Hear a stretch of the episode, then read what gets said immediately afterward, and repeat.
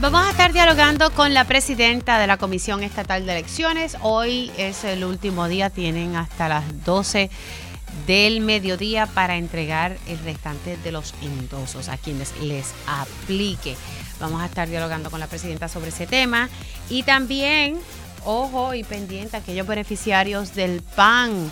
Usted pudiese estar en riesgo de perder ese beneficio si usted no hace un procedimiento. Ya mismito le decimos de qué se trata y cómo usted puede evitar perder esta ayuda para sus alimentos. Por otro lado, también vamos a hablar de, temas energéticos, energía renovable. Le damos un poquito más de seguimiento al informe que hizo Kilómetro Cero eh, sobre los feminicidios. También tocaremos base con el plan de ajuste de la deuda. Hay noticias sobre ese tema. Y vamos a hablar de, la reconstrucción, eh, el informe del GAO, lo que ha divulgado, que ya lo sabemos. La pregunta es, ¿cómo lo resolvemos? Estaba viendo también que aumentó el precio del cemento nuevamente, así que eso va a aumentar los costos en la reconstrucción. Vamos a estar hablando eh, sobre eso, así que comenzamos oficialmente la primera hora de Dígame la verdad. Con más de 20 años de experiencia en el periodismo, el periodismo ha dedicado su carrera a la búsqueda de la verdad. La verdad, la verdad. De frente al grano, con carácter entrevistará a las figuras más importantes de la noticia. Radio Isla presenta a la periodista Mili, Mili Méndez en Dígame la verdad.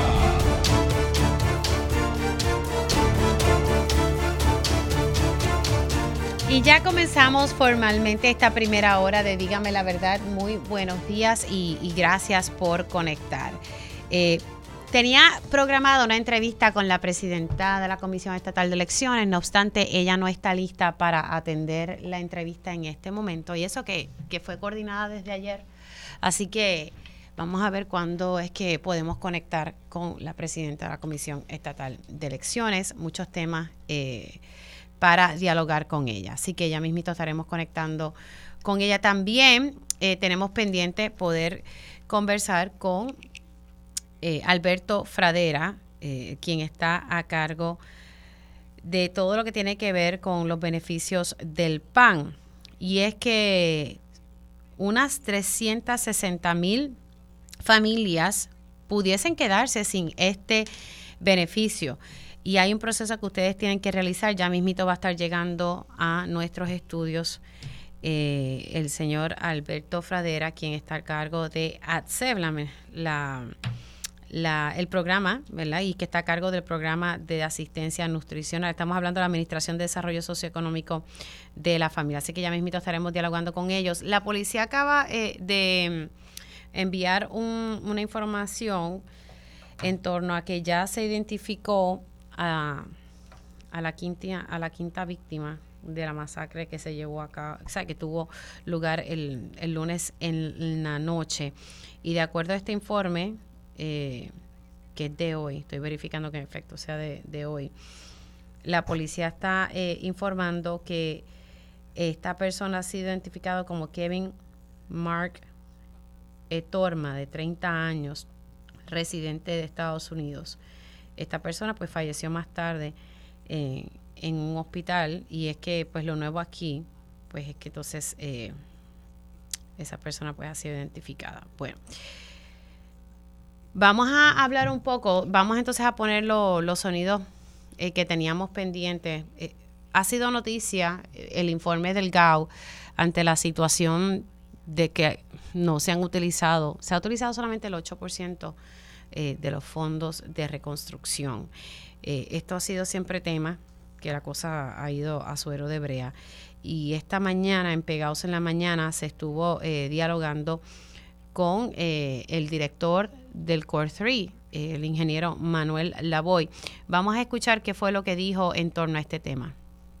¿Cuál es, qué es lo que está el, el reto? Ya el reto de sacarle los chavos ya lo superamos eliminamos la tranquilla y la estamos sacando. Ya el reto de sacar los proyectos lo, también lo hemos podido superar. Las agencias están sacando los proyectos y los municipios. Ahora bien, ¿cuál es que está en riesgo futuro? Bueno, que los municipios hagan sus subastas de construcción y no llegue suficiente contratista porque no hay mano de obra. Eso, es un reto. Y eso pues tiene unas cosas que dependen del gobierno federal si queremos traer mano de obra extranjera. Nosotros lo hemos planteado al gobierno federal. Ellos tienen sus propios sus propias dificultades porque es un tema político, tanto republicano como demócrata, y ese asunto por el momento yo no veo una solución de mano de obra extranjera. Lo que nos queda es las cosas que están en las manos del gobierno de Puerto Rico. Seguir readiestrando personal, seguir trabajando con el sector de la construcción para hacer más atractivo que las personas puedan insertarse. Eh, eh, están pagando muy bien, la compensación es muy buena, así que esa parte, el Departamento del Trabajo hace una campaña y tenemos que seguir en esa parte. Eso fue parte de lo que dijo, que no hay mano de obra, pero esto, entonces implica un, retraso eh, en la reconstrucción del país. Ya llevamos siete años tras el paso de María y como muy bien se decía esta mañana en Pegaos, estamos hablando que ya pasaron siete años eh, y todo está en aumento. Vamos a escuchar qué dijo sobre el hecho de que la reconstrucción se va a retrasar. Para atraer personas eh, que sean extranjeras hay que pasar por el proceso federal y ellos son los que tienen la ellos son los que tienen la autoridad. Claro, y Washington no quiere. Hasta el momento no ha habido una solución que ellos hayan planteado ni una autoridad diferente a lo que se ha planteado hasta ahora. ¿Y cuál es el, el riesgo, la voy, de que no tengamos, de que tengamos los chavos, que tengamos los, los procesos acelerados, pero no tengamos gente para construir? que se puede, el riesgo es de que se puede extender un poco más la reconstrucción, eso es un riesgo. O sea que si ya está pautada para 8 a 10 años, eh, pueden ser 20 o 15. Pudiese ser, pudiese ser un tiempo adicional, eso es un riesgo. Otro riesgo es, de nuevo, que habremos utilizado todo el dinero, o sea, ya desembolsado eh, todo en cumplimiento y a pesar de eso no dio para cubrir las 24 mil facilidades que son las que tenemos en todo Puerto Rico reclamadas bajo María sin contar las que se reclamaron bajo Fiona y bajo terremoto. Eso es otro eh, riesgo que pudiese darse. Ahí ustedes escucharon lo que dijo el ingeniero Manuel Lavoy sobre este proceso de reconstrucción.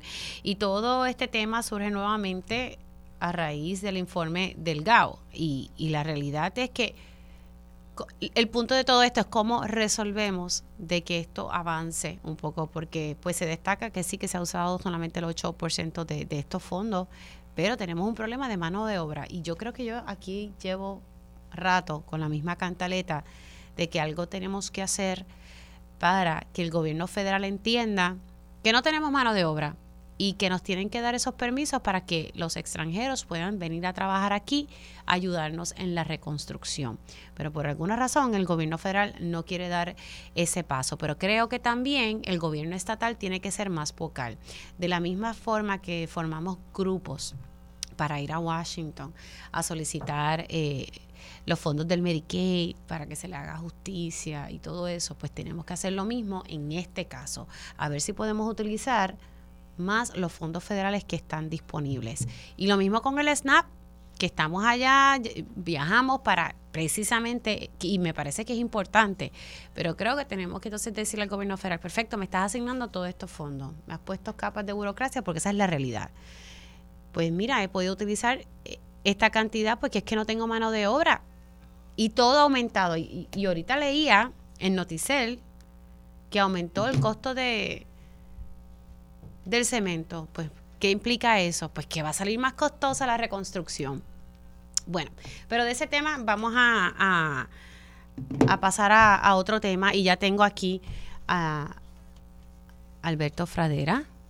¿Cómo está? ¿Todo bien? Buenos días, Billy, para ti, todo lo que de escuchar, ¿todo bien? ¿Y tú? Pues todo bien, gracias a Dios. Hay mucha preocupación ante el hecho de la noticia que, que ha salido de que se que hay 360 mil familias que no se han recertificado para, para continuar recibiendo la ayuda del PAN o lo que muchos conocemos como los cupones, en efecto, ¿verdad? ¿Qué, qué es lo que tienen que hacer las personas? Y, y, y, hablar, ¿verdad? Explicar un poco este proceso de recertificación, que lo más seguro las personas como que no sabían, estuvimos en una pandemia que no se tuvo que hacer, pero nuevamente como que retomar ese proceso. Pues mira, Mili, el proceso de recertificación es parte de, de, la regulación federal para los participantes del PAN y esto es simplemente que cada anualmente eh, los participantes deben de acudir a un proceso de entrevista, de someter información eh, para certificar eh, su núcleo familiar, los ingresos que estén generando, entre otros temas. Así que este año 2024 le corresponden a sobre 360 mil participantes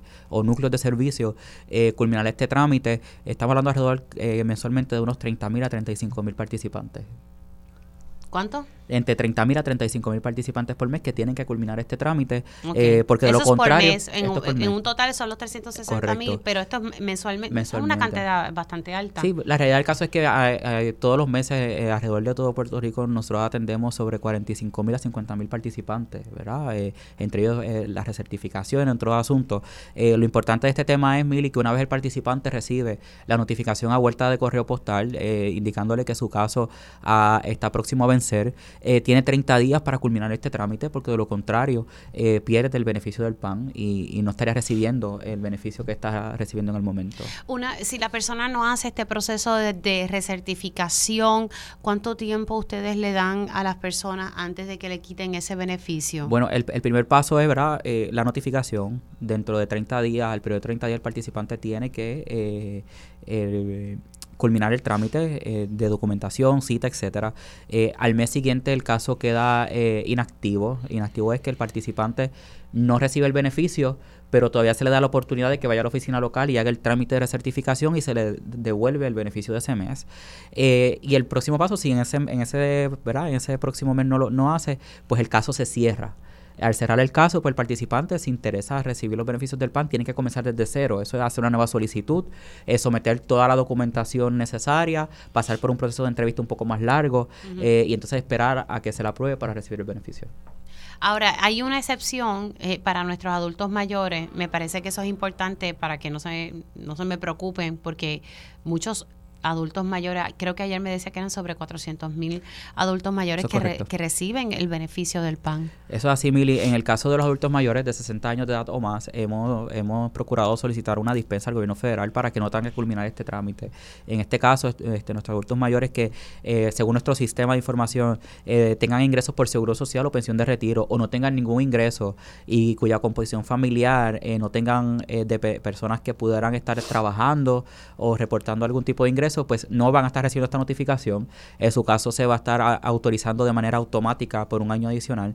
Así que con esto garantizamos que nuestros adultos mayores estén tranquilos. Sabemos que en ocasiones eh, pues hay problemas de movilidad, entre otros asuntos, eh, y para salvaguardar sus alimentos, pues hemos eh, procurado solicitar estas dispensas para que puedan continuar recibiendo los beneficios. Claro, pero es una dispensa que le han dado a, la agencia por cuánto, dos años. ya está el segundo año que la solicitamos. O sea, que este es el último año que, que pudiésemos, que los adultos mayores se van a ver beneficiar de ese detallito. Eh, eso pudiera ser, no obstante, nosotros continuamos documentando, nosotros tenemos conversaciones con el gobierno federal, ellos monitorean este proceso, así que ellos están muy al tanto de la cantidad de adultos mayores que nosotros asistimos. Eh, como bien tú mencionas, es la cantidad más alta dentro de, los renglones de, beneficios, beneficiarios del PAN eh, y estamos procurando que para el próximo año volver a someter esa dispensa para que sea renovada. ¿Cuántas personas reciben el PAN en Puerto Rico? Actualmente tenemos 1.2 millones de participantes que reciben los beneficios del todos los meses.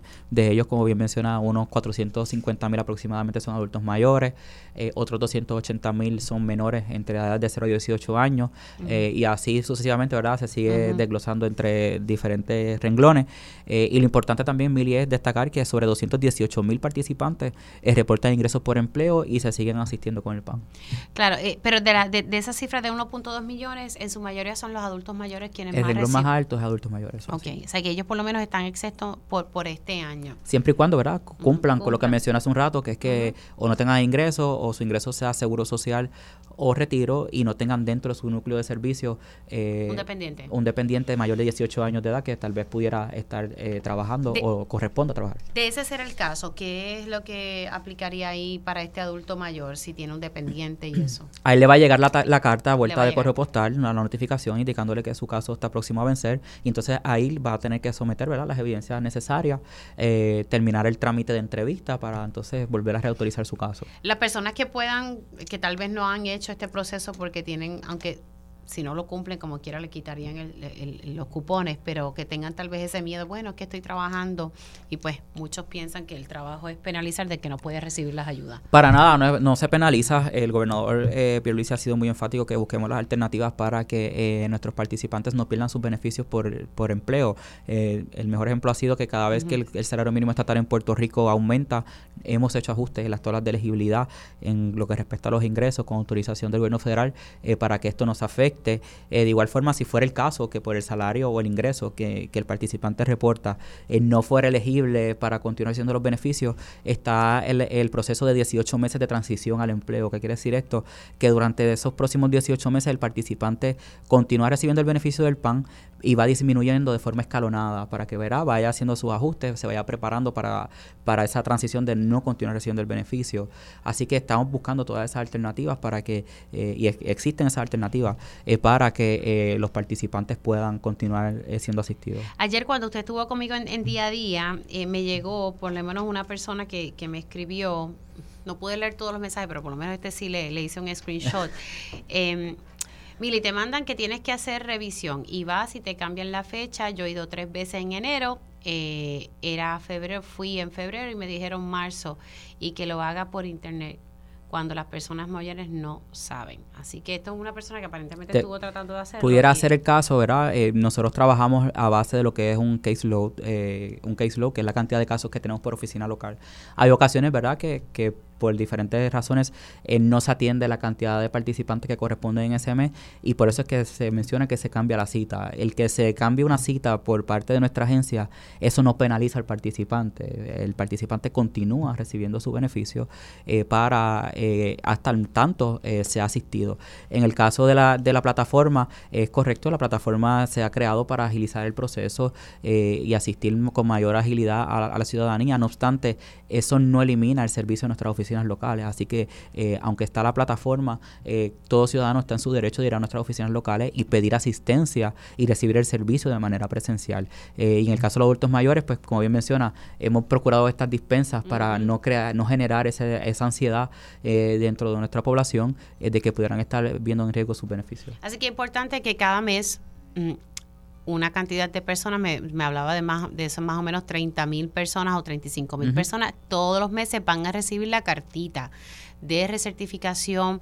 Usted vaya y haga ese proceso y, pueden ir de manera presencial a, las oficinas. Si pueden no tienen acceso a internet, usted sabe cómo es esto. Eso es correcto. Y de hecho, Mili, no tienen que esperar a que le llegue la carta. Si usted tiene alguna duda eh, de cuándo es que le corresponde eh, su beneficio, a través de la plataforma, una vez el participante entra, eh, la plataforma le, indica cuándo vence su caso. Eh, o también puede ir a la oficina local y un técnico le va a decir, mira, le corresponde en mayo, esté pendiente al mes de mayo o junio, eh, y así sucesivamente. Así que eh, eso aclarado, esas 360 mil familias que vayan entonces haciendo ese procedimiento y pueden hacerlo por internet o pueden ir a las oficinas. O sea que hay, hay tiempo para que lo puedan hacer y que usted no, pueda, no pierda ese derecho de tener acceso a la tarjetita del PAN. Ahora, por otro lado, usted estuvo recientemente viajando a la capital federal en Washington, presumo que tiene que ver con la SNAP. Eso así, la semana pasada estuve junto a la secretaria del Departamento de la Familia, Ceni Rodríguez, el director eh, ejecutivo de, de, PRAFA, el licenciado Luis David Perna, estuvimos en DC eh, teniendo diversas reuniones con miembros del Congreso, eh, dando un, un update de los avances que está haciendo el gobierno de Puerto Rico eh, para acercarnos a la transición, cumpliendo con el timeline eh, que hemos establecido y que ha sido política pública del gobernador, que continúan esos avances. Así que eh, continúan estos esfuerzos, Mili, para que Puerto Rico sea incluido en el SNAP. Sabemos que hay muchos sectores que nos están apoyando en esta jornada para que seamos incluidos. Así que esperamos, próximamente vamos a estar regresando para continuar estos esfuerzos y esperamos que finalmente logremos esta transición pero buenas noticias posiblemente. Eso así, de verdad, eh, eh, el ambiente ha sido muy bueno eh, cada vez que hemos tenido la oportunidad de dar ese insumo a, a, estos congresistas, ellos lo ven muy bien, particularmente saben que a veces crea genera un poco de preocupación en el lado republicano, ¿verdad? Por sus posturas. No obstante, hay que recordar que en octubre Puerto Rico comenzó el proyecto de empleo y adiestramiento para que los participantes hábiles eh, se inserten a la fuerza laboral. Eh, fuimos, les hemos dado los datos, cómo ha ido avanzando el programa eh, y lo han visto con muy buenos ojos. Así que me parece que es, que es el momento para poder lograr esta transición y vamos a continuar adelante con todos nuestros planes de trabajo para que cada vez que visitemos el Congreso y tengamos la oportunidad podamos dar ese insumo de cómo han ido los avances y que vamos en la dirección correcta a la transición y que finalmente el Departamento de la Familia está listo eh, para asumir este nuevo programa. Fradera, esta semana, y con esto cerramos, eh, Rayos X sacó una investigación de que pues las personas que reciben el beneficio del PAN, lo, que le queda, eh, pues que han surgido, y, a mí me había llegado información, de, mira, mire, me cobraron tanto por, por unas verduras, o sea, y eso le corresponde a usted. ¿Qué, es lo que está pasando ahí? Mira, Mili, eh, hay que yo primero que nada, ¿verdad? Eh, el programa de mercado familiar es un programa regulado por el gobierno federal, supervisado por el gobierno federal, y nosotros, cuando hablo de nosotros, la CEF tiene que eh, garantizar el pleno acceso a los participantes. Así que nosotros somos, por decirlo así, fiscalizadores de este proceso.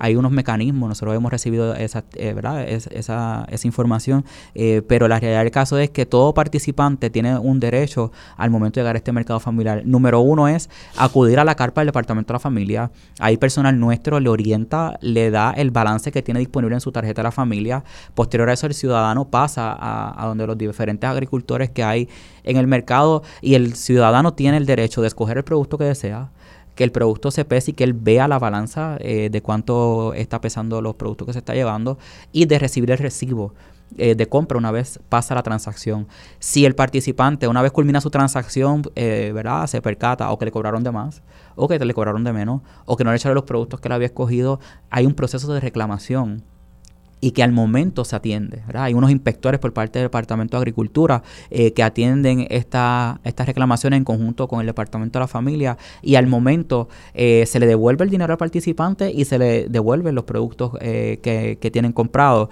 en adición a eso, si en ese ¿verdad? si en ese interín se detecta que el agricultor está incumpliendo con el reglamento, se penaliza, se le, se le cancela su certificación para aceptar la tarjeta de la familia y de igual nosotros a través de nuestra división de integridad programática eh, todos los meses monitoreamos las transacciones, ¿verdad? En conjunto al gobierno federal. Eh, de hecho, ahora mismo hay tres agricultores suspendidos. Eh, Eso le iba a preguntar que si se había tomado ya cartas. Sí, ahora actualmente hay tres, tres agricultores suspendidos por incumplimiento al reglamento y esto se hace en coordinación con la DEA, o sea, no es un asunto no es solamente de familia, porque la DEA es quien primero certifica que el agricultor puede participar del programa y posterior a eso es que entonces nosotros culminamos el trámite eh, de certificación. Así que es bien regulado. La exhortación que yo le hago a todos los participantes cuando van al mercado familiar es que su derecho es acudir a la carpa de familia, recibir el balance que tiene disponible, recibir los productos que, está escogiendo para llevarse a su hogar, tener eh, visibilidad de la, de la pesa y muy importante, eh, la lista de los productos con los precios tiene que estar visible a la entrada de la carpa. si esto no ocurre, pues el participante está en su derecho de notificarlo tanto a personal del Departamento de la Familia o al personal del Departamento de Agricultura. Y, ustedes entonces han, obviamente han recibido esas quejas porque tres agricultores ya... Sí, de, hecho, eh, este servidor yo eh, cada trato de al menos eh, una vez a la semana visitar uno o dos mercados, la secretaria también visita los mercados, el secretario de Agricultura también visita los mercados, así que estamos siempre atentos a cómo va moviéndose el mercado para ajustar lo que tengamos que ajustar y continuar dando el servicio a la familia. Gracias por estar con nosotros, Alberto. Fradera, ya saben que tienen que hacer ese proceso de recertificación si usted es beneficiario del PAN. No lo deje para última hora. Haga ese proceso para que continúe recibiendo entonces eh, esos beneficios de la tarjetita del PAN. Nuevamente, gracias, gracias Alberto Fradera, y ya ustedes saben, a renovar, se ha dicho.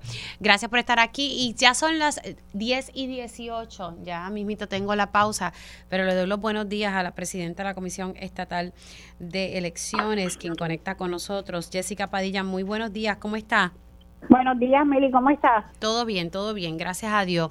Presidenta, eh, hablemos un poco porque hoy era la fecha límite para que las personas eh, que todavía debiesen endosos así lo hicieran. Tienen hasta hoy al, al mediodía. ¿Cómo, ¿Cómo va ese procedimiento? ¿Todo el mundo cumpliendo? Sí, hoy es ciertamente la fecha límite. A las 12 del mediodía, eh, aquellos candidatos que aspiran a puestos políticos deben estar presentando el restante 50% de los endosos requeridos. Eh, con relación a los candidatos independientes, ya hemos ido avanzando, quedan todavía eh, unos candidatos por presentar eh, los endosos y es importante, ¿verdad?, también establecer que pudiesen cumplir con el 100% a las 12 del mediodía, pero este 100% de endosos presentados tienen que ser validados. Así que no podemos categorizar, ¿verdad?, que al filo de las 12 ya están todos los candidatos certificados, ¿no?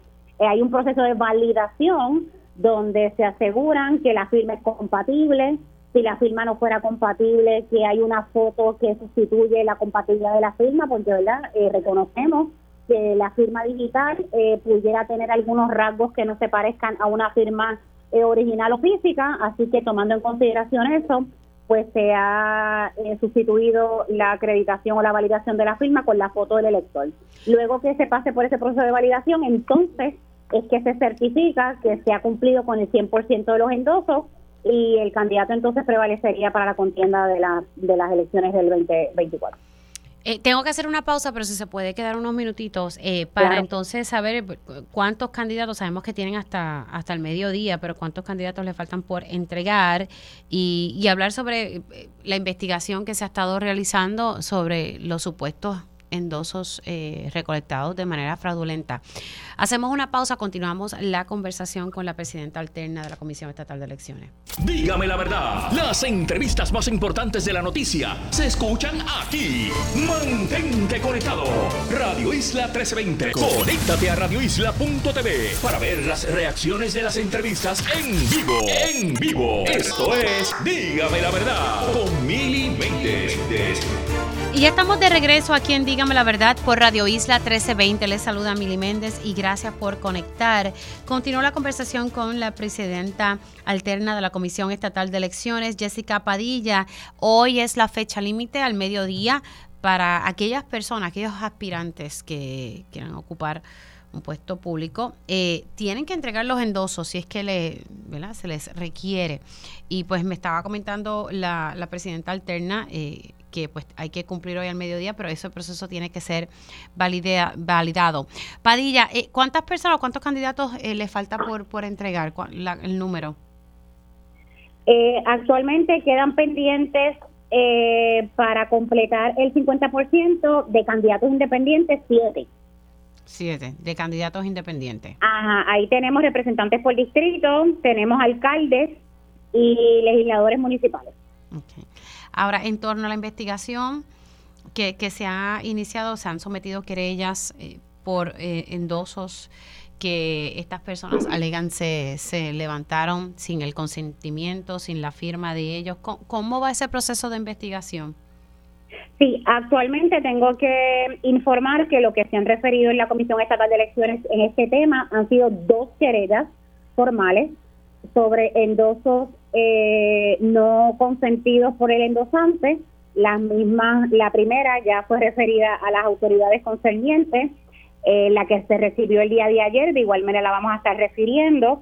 Eh, precisamente también ayer, en horas de la tarde, estuvimos reunidos con el FBI, con sus principales asesores en cuanto a, esto, a este tipo de situación.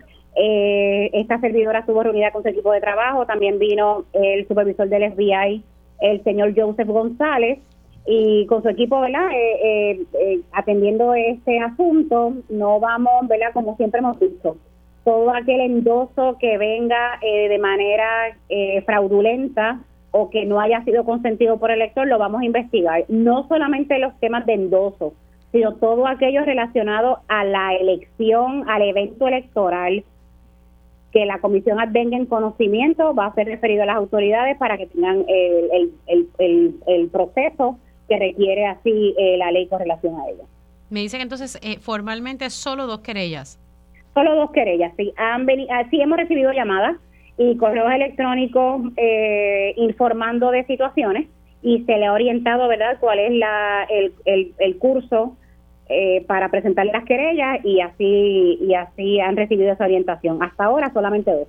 Usted me dijo que una de ellas fue referida a las autoridades, a, específicamente a quién. Se refirió a la policía de Puerto Rico y eh, a través se refirió a la policía de Puerto Rico al, al centro de al de investigaciones de la policía y al FBI. Ok, o sea que esa querella, y esa querella es de la viuda de del ex gobernador Rafael Hernández Colón. Correcto, la, esa primera querella que recibimos fue la primera querella formal y fue la de la licenciada López. Okay, ahora, de la residenta, del, el residente de Patilla, que es una femi, eh, Patilla, disculpe, Villalba, eh, esa, esa queja, esa, eso finalmente fue una querella, esa es la segunda querella. Eh, no, la querella que la querella que recibimos eh, fue del señor Ortiz Velázquez. Mm. Él, está querellando que su intención era endosar al, al candidato a comisionado residente Elmer Román cuando fue a realizar el endoso para esta candidatura. El sistema le informa que ya había agotado la oportunidad de endosar para la candidatura de comisionado residente y cuando le notifica, le informa que eh, se le había votado porque había endosado a otro candidato y esa no fue la intención de él, ¿verdad? Eh, su intención no era endosar a William Villafañe, que es lo que se registra, mm. eh, y su, intención era endosar a Elmer Román, no obstante, ya había agotado esa oportunidad con otro endoso, lo cual él alega que no era su intención principal. Pero él sale firmando, endosando a William Villafañe. No, no tengo los méritos, ¿verdad?, mm. de, lo que es el endoso como tal. Sí sé que eso es lo que alega en la querella. No pudiera decir si hay una firma o no hay una firma, o cómo él alega que, que se incumplió con su intención de endosar. Si hay una alegación de que su endoso no era para William Villafaña y que sí era para Elmer Román. Ahora, eh, o sea que entonces son dos endosos y Ahora, el primero, ya que fue referido a la policía y, al FBI, pero entonces sí han recibido llamadas en torno a otras personas que tienen quejas. A mí me llama la atención que, que donde hemos visto esa problemática ha sido en la candidatura de la comisaría residente. Las que hemos recibido oficialmente, estas dos querellas oficiales que hemos recibido, sí han sido en esa categoría. O sea, eh, eh, ¿qué, qué, pasa con, con, las personas que hacen esta recolecta de, de, los endosos, por ejemplo? Eh, porque aquí lo que se alega es que se falsificaron, que se cogieron datos de personas que no autorizaron. Y voy a utilizar el, ejemplo de la licenciada López porque ese es el, el más notorio para, para muchos. O sea, ¿qué pasa con la persona que recogió ese endoso? ¿Con el colector de endoso? Sí, sí, sí. Bueno, pues es parte de la investigación, ¿verdad? Eh, se investiga la, la colecta del endoso que hizo. Es importante, ¿verdad? la fortaleza que tiene el sistema ahora. Antes, para las elecciones pasadas, eh, para todas las elecciones anteriores, los endosos se recogían de manera física y el crisol que pasaban estos endosos, pues no era tan eficiente como lo es ahora han pretendido atacar el sistema, como que el sistema no está funcionando, que hay fraude, que precisamente lo que queríamos evitar es lo que no estamos evitando. No, todo lo contrario. Para evitar el fraude es que este sistema está hecho para cuando usted endosante no, no hubiese querido endosar a esa persona, le aparece el mensaje de ratificación de ese endoso y ahí es que usted levanta la bandera y dice, mire, no, este endoso es ciertamente fraudulento porque no lo emití Así que, ¿qué se hace? Se hace esa investigación para ver cómo el colector de endosos puede identificar al endosante que no es real, porque si el, si el endosante alega que no fue él, pues hay que ver qué información tiene, cómo logró esa información, cómo logró esa firma o incluso esa imagen que colecta para, para que este endoso pueda, pueda ser contado para una persona que no era la que el endosante quería hacer. Así que esto es parte o evidencia de que en efecto el sistema sí funciona, y que aquellos endosos que se han recolectado son aquellos endosos que, el endosante quiere dar a su candidato y no a otro. Ahora, por otro lado, eh, hablando sobre la certificación de los candidatos independientes, que ahí sí usted tiene eh, injerencia, usted sabe que mm, Eliezer Molina había anunciado que iba a demandar, en efecto, eh, él presentó una demanda contra la Comisión Estatal de Elecciones y una serie de funcionarios exigiendo que sea certificado como candidato. Eh, ¿Qué le parece esto? Y en efecto ya, eh, eh, ¿cuál va a ser entonces la reacción de la Comisión Estatal de Elecciones en torno a esta demanda que sometió Eliezer Molina, que tiene aspiraciones al Senado por acumulación como candidato independiente? Habíamos ya advertido la posibilidad de tener que atender este asunto en el tribunal en efecto, así el día de ayer fuimos emplazados con la demanda. Ya estaremos presentando nuestra alegación responsiva en cuanto al asunto se refiere. Y sabemos, ¿verdad?, que no solamente el señor Molina, toda aquella persona que sea adversamente afectada por una determinación de la comisión tiene derecho a ir al tribunal. Así que el tribunal dilucidará este asunto y conforme el tribunal resuelva, pues nosotros estaremos atendiéndolo. Ok, así que eso lo estarán atendiendo en, en, su momento. Entonces, ¿qué ahora, eh, eh qué, queda pendiente? Luego de los endosos, ¿cuál es el próximo paso en, este proceso previo a unas primarias en junio? Pues ahora, luego de los endosos que se terminen de validar, ¿verdad? Eh, el, cerramos a las 12 del mediodía no obstante, es importante que los endosos que se hayan completado sean validados, que cumplen con los requisitos que establece el Código Electoral y el reglamento. Luego de esto, entonces, vamos a, lo que son los procesos de las primarias. El cierre de registro termina el, cierre el 13 de abril. Así que todos aquellos electores que tengan que hacer alguna transacción, eh, alguna activación, inscripción, deben hacerlo en o antes del 13 de abril, que cierre el registro para poder participar de las primarias. Estas primarias son el 2 de junio para los eh, ambos partidos eh, que han anunciado primaria eh, de ley, que es el Partido Popular Democrático y el Partido Nuevo Progresista. Y luego de, antes de esto, para abril, vienen las primarias de los partidos demócratas y republicanos. Y luego entonces seguimos de cara a lo que es el evento general en el 2024. Estamos entonces pendientes a ese proceso. Presidenta, gracias por haber entrado unos minutitos. Se cuida mucho.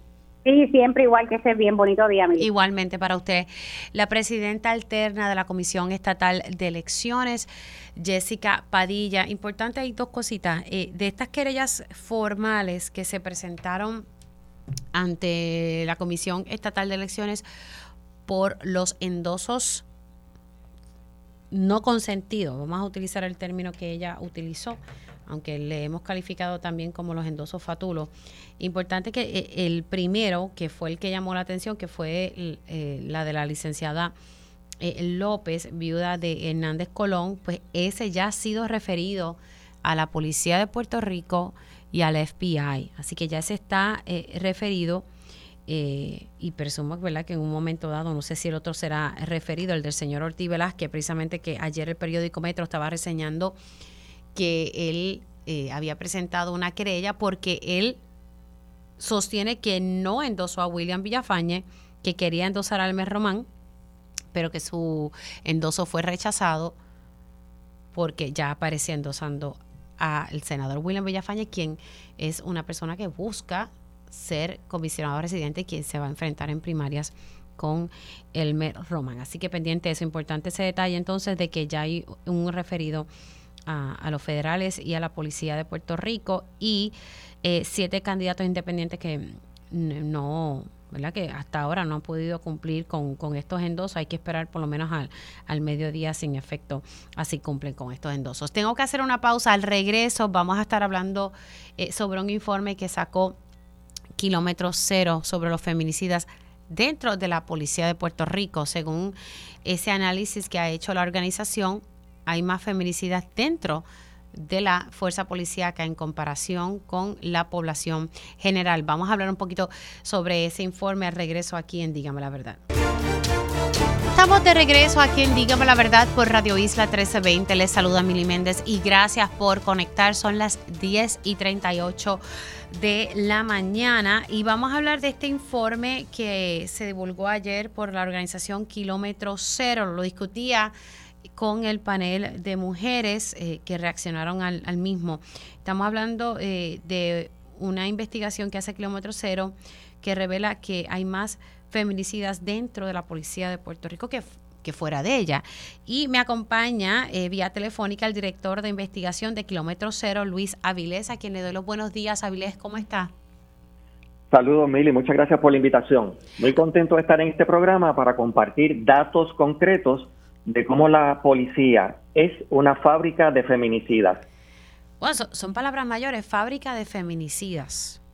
Cuando se trata de la vida de personas que la institución de la policía tiene el deber de proteger, hay que usar palabras mayores. Ok, fábrica de feminicidas que ustedes encontraron, eh, en, en, este estudio que realizó Kilómetro Cero, eh, el hallazgo. Eh, voy a hablar ya enseguida, pero déjame comentarte en qué nos fundamentamos. nosotros primero estamos viendo no todo tipo de feminicidio, sino feminicidio íntimo. Íntimos, eso es, importante. Los íntimos que están relacionados a que una mujer fue asesinada por su pareja o expareja. Correcto, independientemente de que vivan o no vivan juntos, de que estén legalmente casados o no. Y entonces nos fijamos específicamente en ese tipo de feminicidio, en primer lugar, y en segundo lugar, no nos fijamos en el acto del feminicidio, en la mujer que es asesinada, sino en el feminicida, en la persona que comete el acto de feminicidio. Y lo que hacemos es una cosa bien sencilla, utilizamos un método básico de epidemiología, epidemiología 101 básicamente, comparamos la tasa de hombres feminicidas que se dan en la población general de Puerto Rico, que no son policías, y comparamos eso con la experiencia concreta de que en los últimos seis años han habido cinco casos de feminicidios íntimos perpetrados por policías. ¿En los últimos años? ¿Cuántos años? Seis años. Seis años. O sea, que cinco casos de feminicidio íntimo, entendí bien. Correcto. En los últimos seis años, Avilés. Por policías. Wow. Y entonces, cuando comparamos la tasa de uno con la población en el otro, usando este método básico de epidemiología, encontramos una aseveración bien clara. Si la policía se hubiese comportado como los hombres que no son policías en Puerto Rico, de 21 a 62 años, para que la comparación sea justa con la edad que tienen los policías, en la policía debió haber existido un solo feminicidio, feminicidio en seis años. 1.13 para ser correcto. Como lo que se dieron fueron cinco, la conclusión es inescapable. La policía tiene cuatro veces más la cantidad de feminicidas que lo que se dan en el país entre varones que no son policías. Ahora, esto eh, en gran parte tiene que ver por el tipo de adiestramiento que ellos reciben en, la academia, ¿verdad? Tratando de buscar aquí, eh, porque a, ellos se les enseña eh, todo este tipo de, cómo atajar la violencia, pero no sé si eso en su psiquis los torna violentos. Ayer lo tocaba un poquito, ¿verdad? Con, con Marimari en, en día a día sí, pues mira, qué bueno, qué bueno que lo dice porque hay varios factores que la literatura presenta. Este no es un caso particular de Puerto Rico. En la mayor parte de los casos donde se hace este tipo de investigación se demuestra lo mismo. Tanto la policía como las Fuerzas Armadas, instituciones que promueven la idea de una masculinidad exagerada y violenta, se da el mismo patrón. Terminan asesinando a sus parejas en una proporción mayor que la población general. ¿Y a qué se debe? En primer lugar, tenemos que considerar cuál es el tipo de persona que entra a la Academia de la Policía. Hay que ver cuál es el adiestramiento que recibe y lo que nos parece todavía más importante, cuál es la práctica dentro de la policía de estar ocultando. Por ejemplo, de esos cinco policías que mataron a sus parejas o exparejas, tres de ellos tenían 32 años de servicio, 28 años de servicio, 29 años de servicio. No eran personas novatas, personas prácticamente con 30 años de servicio en la policía asesinaron a sus parejas. Lo que nos dice es que algo está pasando dentro de esa institución policial que permite, que facilita, que incluso premia la violencia de género. Por lo tanto, no debe ser ninguna sorpresa que terminen asesinando a sus parejas o exparejas. Wow, de verdad que ahora como posible solución, sabemos esta problemática, eh, que está que hay dentro de la policía de Puerto Rico y una problemática también a la hora de investigar a sus pares. Eh, esto siempre ha sido objeto de, denuncia por tanto Kilómetro Cero y otras organizaciones, eh, que cuando surge denuncia, denuncias de violencia doméstica en el interior de la policía, eso se tarda mucho en investigarse. En ocasiones yo creo que esas investigaciones ni culminan, no tenemos resultados de esas investigaciones, pero ¿Qué posibles soluciones hay aquí para que no se siga dando este escenario? Imagínense, cinco casos por seis años, o sea, eso es bastante. Correcto, son cuatro veces más de lo que pasa en la población general. Hay soluciones bien concretas y bien fáciles de implantar. En, en primer lugar, ¿por qué una víctima de violencia doméstica tiene que presentar una querella contra su pareja policía en un cuartel de la policía? Bien sencillo, hay que hacer que las personas que tengan eh, problemas de violencia doméstica con parejas de policía no tengan que acudir a los cuarteles. que se someta a algún tipo de práctica diferente para presentar eso. Y segundo, y como usted lo dice, la policía no puede seguir investigándose a sí misma.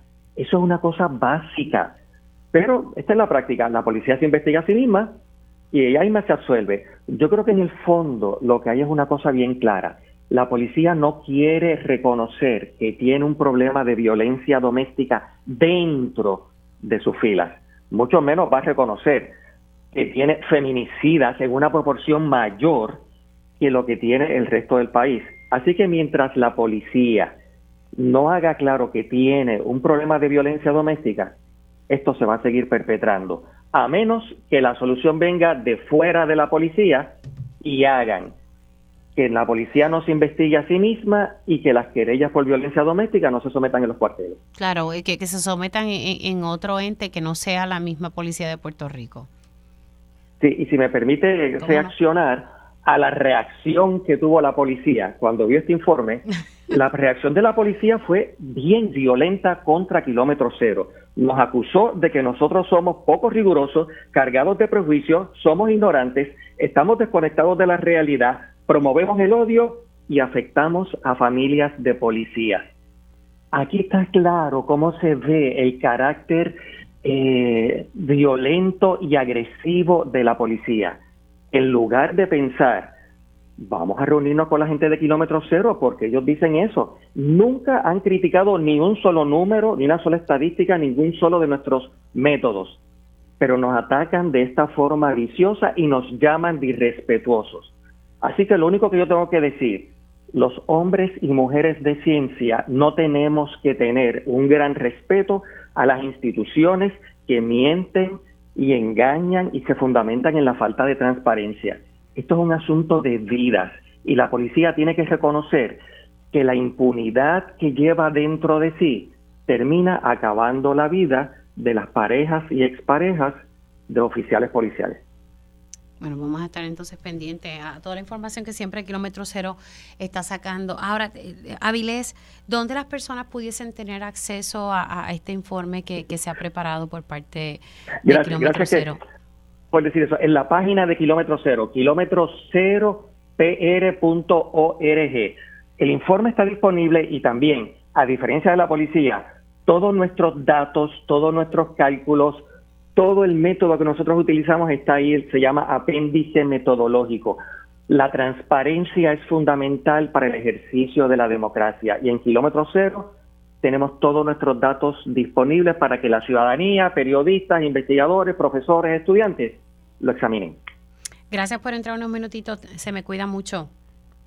Muchas gracias por la invitación. Gracias. Ahí ustedes eh, escucharon al principal investigador de Kilómetro Cero hablando de este informe y esta investigación que hizo Kilómetro Cero que, divulga básicamente que hay más feminicidas dentro de la policía de Puerto Rico.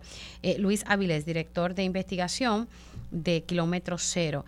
Y básicamente lo que él me dice es que eh, luego de un análisis que ellos hicieron de seis años, se dieron cinco casos de feminicidios íntimos eh, perpetrados por policía, cuatro más en comparación con la población general.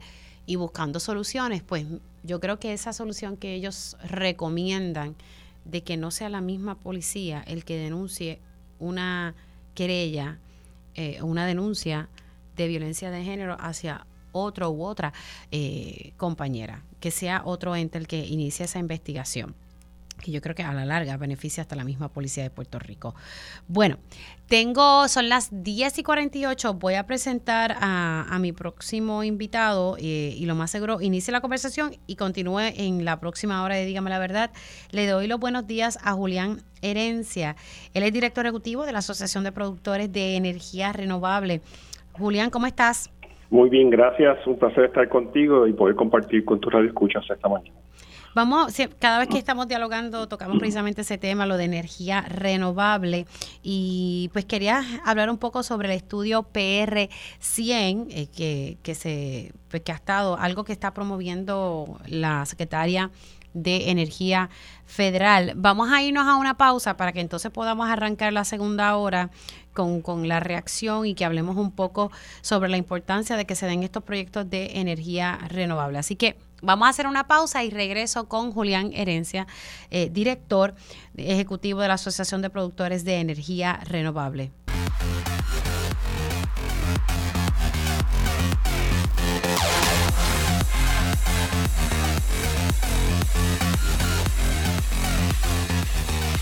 Vamos a estar dialogando sobre los proyectos de energía renovable y cómo va el proceso del plan de ajuste de la deuda de energía eléctrica. Lo vamos a hablar también. Asimismo, vamos a conversar sobre aquellas parejas que no le dicen todos los detalles a su pareja de la situación económica y que tienen tal vez cuentas aparte, lo, lo vamos a hablar con un asesor financiero. Ya mismito hablamos también de la reconstrucción. ¿Por qué esto está tardando tanto? Pues hablamos con Ayuda Legal Puerto Rico. Así que comenzamos oficialmente la segunda hora de Dígame la verdad. Conéctate a radioisla.tv para ver las reacciones de las entrevistas en vivo. En vivo. Esto es Dígame la verdad con Mili Méndez. Y ya estamos de regreso aquí en Dígame la Verdad por Radio Isla 1320. Les saluda Mili Méndez y gracias por conectar. Habíamos presentado a mi pasado invitado y es que formalmente vamos a arrancar la conversación en este segmento Julián Herencia, director ejecutivo de la Asociación de Productores de Energía Renovable, para hablar un poco sobre el estudio PR100 que está impulsando eh, la secretaria de Energía Federal. Nuevamente, buenos días, Julián. Buenos días nuevamente, un placer estar contigo. Ahora sí arrancamos formalmente. Eh, ¿Cuál es la, postura de, de, la Asociación de Productores de Energía Renovable en torno al PR100?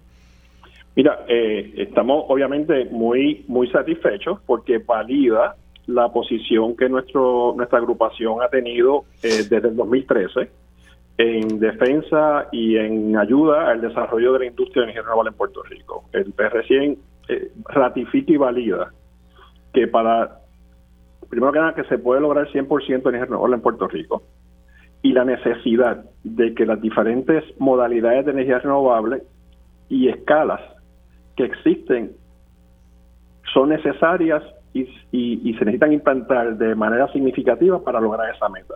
Así que no se puede alcanzar nuestra meta con solamente un tipo de escala de energía renovable, sino que se necesita desarrollar eh, las de gran escala, las comerciales, las de techo en, residencias y la combinación de ellas la que nos va a, finalmente eh, ayudar y lograr la, la, la independencia de combustibles fósiles en Puerto Rico. Un tema que ha sido eje de debate, herencia, y usted lo sabe, es el hecho de los proyectos, los grandes proyectos de placas solares, eh, y muchas personas dicen, mira, que nuestros terrenos sean para hacer, eh, eh, poder sembrar alimentos y no tener placas solares en terrenos agrícolas. bueno, esa, esa, esa postura, y es una preocupación muy válida, se ha atendido.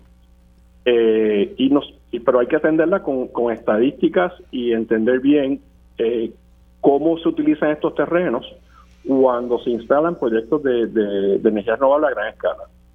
Primero que nada, eh, eh, al día de hoy, los proyectos que están en operación a gran escala, que están en terrenos agrícolas, los solares, ninguno de esos terrenos había estado en uso productivo. Ninguno. Eh, entonces, la pregunta sí, son terrenos clasificación agrícola, no han estado en, en, uso para producción agrícola. La pregunta es, si no están en uso para producción agrícola y no hay interés ni a corto ni a mediano plazo para utilizarlos para esa, esa actividad, pues vamos a usarlos para una producción eh, eh, para Puerto Rico, para beneficiar a Puerto Rico. Y qué mejor manera de producir energía que tanto nos hace falta. Número dos, aun cuando estos terrenos están en uso para producir energía, y que se hace de una manera limpia y de una manera económica, esos terrenos eh, mantienen su clasificación de, agrícola y mantienen su capacidad de que se puedan utilizar para esas encomiendas de necesitarse o de quererse. Ya la discusión entre si el terreno se va a usar para energía o para agrícola, yo creo que esa, esa discusión está más que hecha y que haya evidencia de que ambas coexisten y pueden coexistir en el mismo terreno al mismo tiempo. Eh, así que nosotros tenemos como asociación una encomienda de llevar un mensaje eh, claro de información basada en evidencia y en datos empíricos de que estos proyectos, aun cuando se establezcan en zonas agrícolas, no entorpecen la potencial utilización de estos terrenos para, para esa encomienda. Eh, y nuevamente, aún los proyectos aprobados en el tranche 1, eh, que se aprobaron en terrenos agrícolas, repito, ninguno ha estado en uso para producción agrícola. Ni recientemente, ni hace cinco años, ni hace diez años, no hay planes para uso eh, inmediato, a corto o mediano plazo para ese, para ese uso agrícola. Por lo tanto, hay una alternativa para ponerlos a producir en beneficio de Puerto Rico y se está haciendo. Y al mismo tiempo protegiéndolos, manteniendo su calificación eh, de agrícola y para que se puedan utilizar también, caso de necesidad, para, para esa producción agrícola si es necesario. Claro, la otra pues, parte, o sea, que, no sería que ustedes se estarían quedando con esos terrenos eh, si eventualmente, porque lo que pasa es que estos contratos, usted me había explicado en el pasado, son contratos a, a, un largo tiempo de años. 20, 25 años, correcto.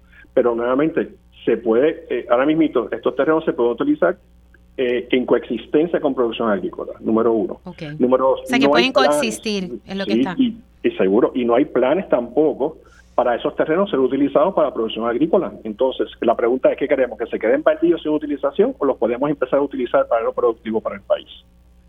Eh, eh, y, otra cosa que es importante, mira, si tú miras las estadísticas del, censo del, Departamento de Agricultura Federal, en el 2000, del 2007 al 2017, que es la única, es la última información que tenemos, la cantidad de cuerdas agrícolas disminuyó en casi 100.000 cuerdas de 584.988 bajó a 477.700 cuerdas. Es una pérdida de casi 100.000 cuerdas.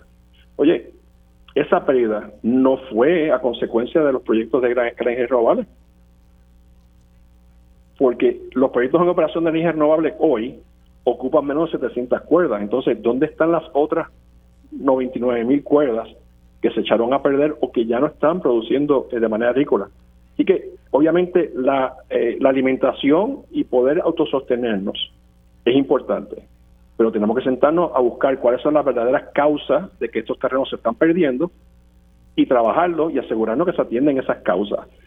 La, la, el uso de estos terrenos para energía renovable no es causa por la cual se están perdiendo los terrenos agrícolas en Puerto Rico. Ahora, ¿cómo va ese proceso? Eh, y con esto vamos redondeando cómo va el proceso de estos proyectos, porque siempre en las conversaciones que hemos, que hemos tenido usted y yo es que la cosa va lenta. Sí, eh, mira, sigue lenta, pero eh, obviamente en el camino se van aprendiendo muchas cosas. Ya los proyectos del Tranchuno están encaminados, los procesos de aprobación de los permisos y financiamiento ya están bastante encaminados Así que eh, los primeros 600 megavatios deben empezar eh, del tranche 1, debe empezar la construcción en, breve. Eh, la, de hecho, el, el PR100 establece, y hay un mensaje claro, de que todas las partes envueltas en, en la regular y aprobar estos proyectos tienen que sentarse a identificar cuáles son las causas de que el proceso está lento para agilizarlo, porque obviamente tiempo es importante, eh, reemplazar la generación eh, que se va a perder en Puerto Rico o la falta de generación que hay hoy en Puerto Rico es importante y es importante hacerlo con energías renovables. Así que sí, ha sido un proceso lento, pero yo creo que ya la inercia y el momento está trabajando a nuestro favor y vamos a ver entonces con más agilidad y aceleración la implementación y aprobación de estos proyectos a través de todo Puerto Rico. Claro, pero la cosa yo a veces me quedo en shock cómo corre aquí todo tan tan lento, ¿verdad? Eh, yo sé que hay que seguir unos procedimientos, pero llevamos ya tiempo con, con todo esto y, con una política pública eh, de energía que, que no, no se está cumpliendo. Es, correcto. Y, y, de hecho, eh, la asociación en, pronto va a hacer una presentación a las diferentes entidades eh, manejando esto de cómo podemos acelerar y cómo podemos hacer que los proyectos fluyan de una manera más ágil y adecuada en cumplimiento con las fechas establecidas. Así que próximamente estaremos eh, compartiendo eh, ese, ese plan de, de qué específicamente hay que atender, cómo se debe atender responsablemente para que entonces continúe el proceso de una manera más ágil y efectiva y cumplir con las fechas que tenemos. Julián, gracias por haber conectado unos minutitos con nosotros. Cuídate mucho. Siempre a la orden, Mili. Cómo no. Ahí ustedes escucharon a Julián Herencia y él es el presidente de la Asociación de Productores de Energía Renovable. Primero, reaccionando un poco al estudio PR100 que impulsa eh, Energía Federal, ¿verdad? La, Secretaría de Energía Federal y también hablando de los proyectos de energía renovable y el debate que, que hay sobre el uso de terrenos agrícolas para estos proyectos a gran escala de placas solares. Siendo las 11 y 4, vamos a estar conectando precisamente con mi experto en la ley promesa, el licenciado Rolando Emanuele. Ahora llega en Dígame la Verdad el analista y licenciado experto en promesa, Rolando Emanueli, al día con la Junta.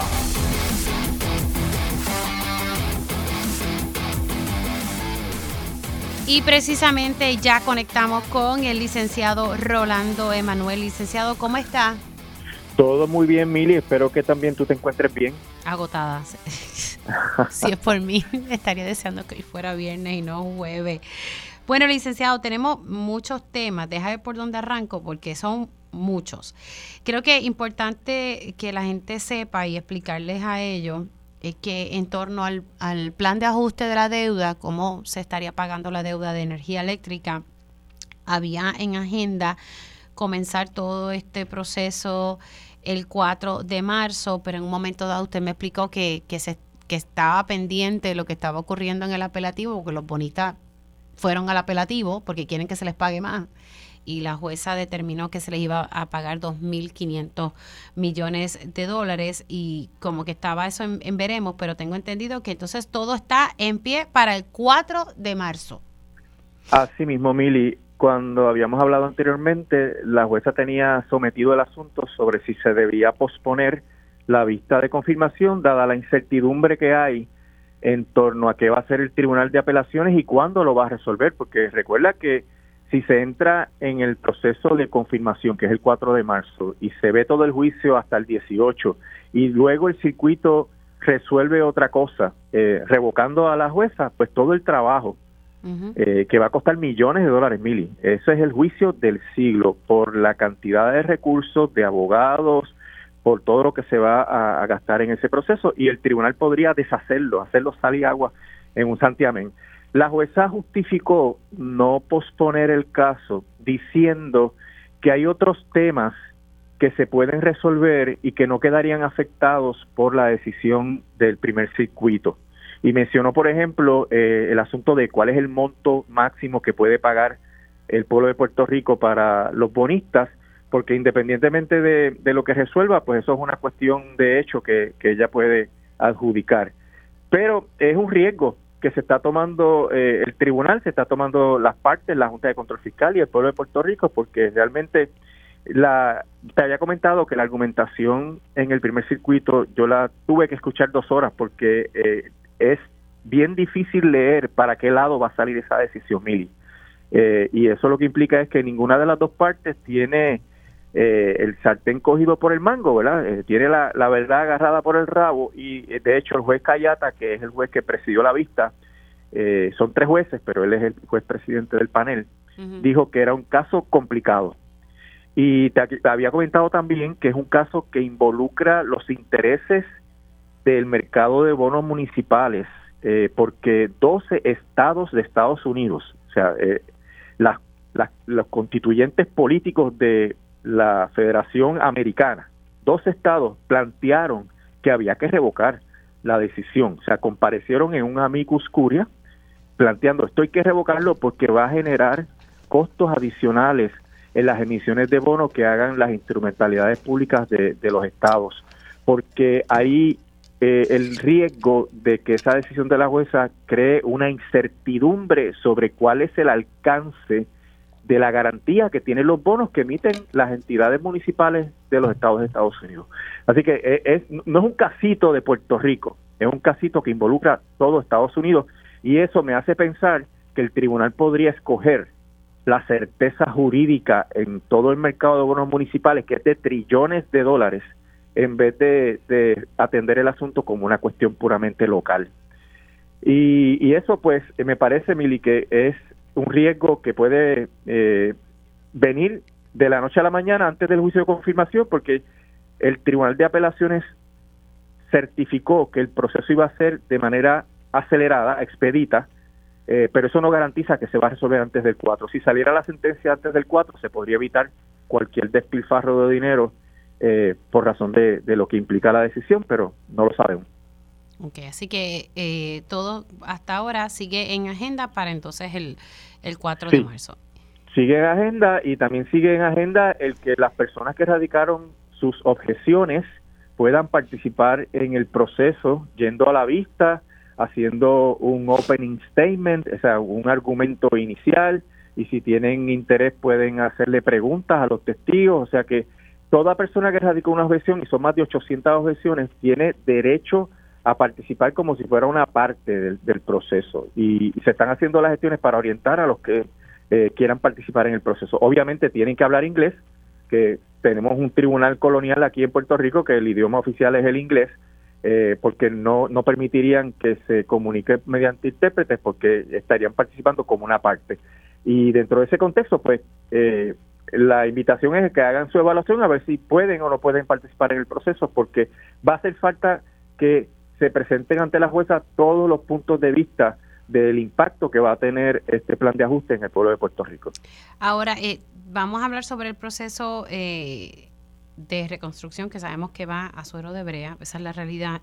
Ahora, eh, usted me había mandado aquí una información sobre lo que ha aprobado el negociado de energía, porque el negociado de energía también juega un papel aquí en, en este proceso, específicamente en los proyectos relacionados con la reconstrucción de la red eléctrica.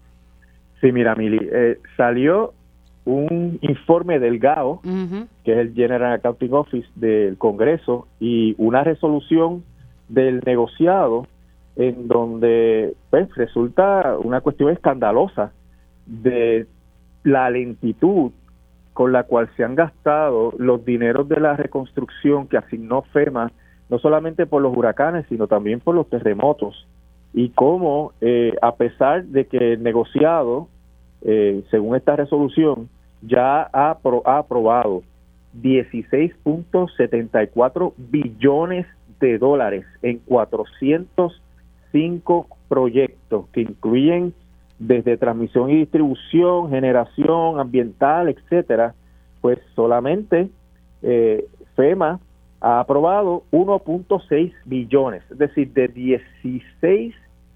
16.74 billones aprobados por el negociado. Eso significa que se le sometieron al negociado con toda la documentación eh, necesaria para que el negociado diga que son compatibles con el plan integrado de recursos y que eh, es una obra necesaria para la reconstrucción, pero ¿Quién anda arrastrando los pies? Pues es Luma, la que está encargada del proceso de gerenciar estos proyectos y, por eso FEMA solamente ha aprobado 1.76 eh, billones de dólares. Y esto es en energía eléctrica, pero el informe Delgado cubre todos los otros eh, asuntos y si viste la noticia que salió en un rotativo también de, la ciudad, ¿verdad? Pues es el 7 no llega al 8% de los dineros que ha asignado FEMA, no, no se han gastado, solamente se han gastado como 1.800 millones de dólares de más de 23 mil millones de dólares. Y eso tiene unas, unas consecuencias terribles, Mili. Primero, el sueño de que pudiera haber un despegue de la economía de Puerto Rico a base de todas estas inversiones, pues mientras más tome tiempo, no hay un efecto multiplicador en la economía para que la economía salga de su ciclo de recesión permanente, ¿verdad? Y eso era una expectativa eh, de que hubiese un, crecimiento económico basado en esos fondos federales, pero si se gasta a cuenta gota, eso no ocurre. El otro tema y que el GAO señala es que los proyectos se encarecen con el paso del tiempo por la inflación. Eh, pero mire, hoy salió en, en Noticel que aumentó el precio del, del cemento. y, sigue aumentando y, sigue aumentando. Yo no sé si es que saben que, que está el, dinero ahí, pues vamos a aumentar los costos. Pues no solamente eso, los materiales, ¿verdad? Que no se hacen aquí, el cemento por lo menos hay algo que se puede hacer aquí, pero que se tienen que importar, eh, están aumentando y, y con el paso del tiempo siempre hay un, una inflación eh, pequeña a veces, pero a veces es una inflación significativa y la, el miedo que tiene el GAO es que los proyectos se coticen en un momento histórico y los costos sean X, pero que luego cuando se empiece el proyecto sea X más 2 o X más 3 o, X por 2. Y eso eh, va a hacer que los proyectos no se puedan terminar. Y si no se pueden terminar los proyectos, imagínate, pues jamás vamos a salir del problema que tenemos con la red eléctrica. Y, esto sin contar, Mili, que hacen falta alrededor de 6 mil millones de dólares para completar la red eléctrica. Y eso es uno de los problemas que tiene el plan de ajuste de la deuda, que le quita a la autoridad la capacidad de ir a los mercados para conseguir el dinero para completar. Por lo que, porque lo que se ha asignado, los 16 mil millones que dice el negociado que eh, hay en proyectos para la reconstrucción, pues no es suficiente para terminar la reconstrucción. Hace falta 6 mil millones adicionales. Entonces, si los proyectos cuestan más, pues esa suma que hace falta va a ir aumentando más. Así que en vez de 6 mil, a lo mejor son 8 mil millones por los mm. costos adicionales.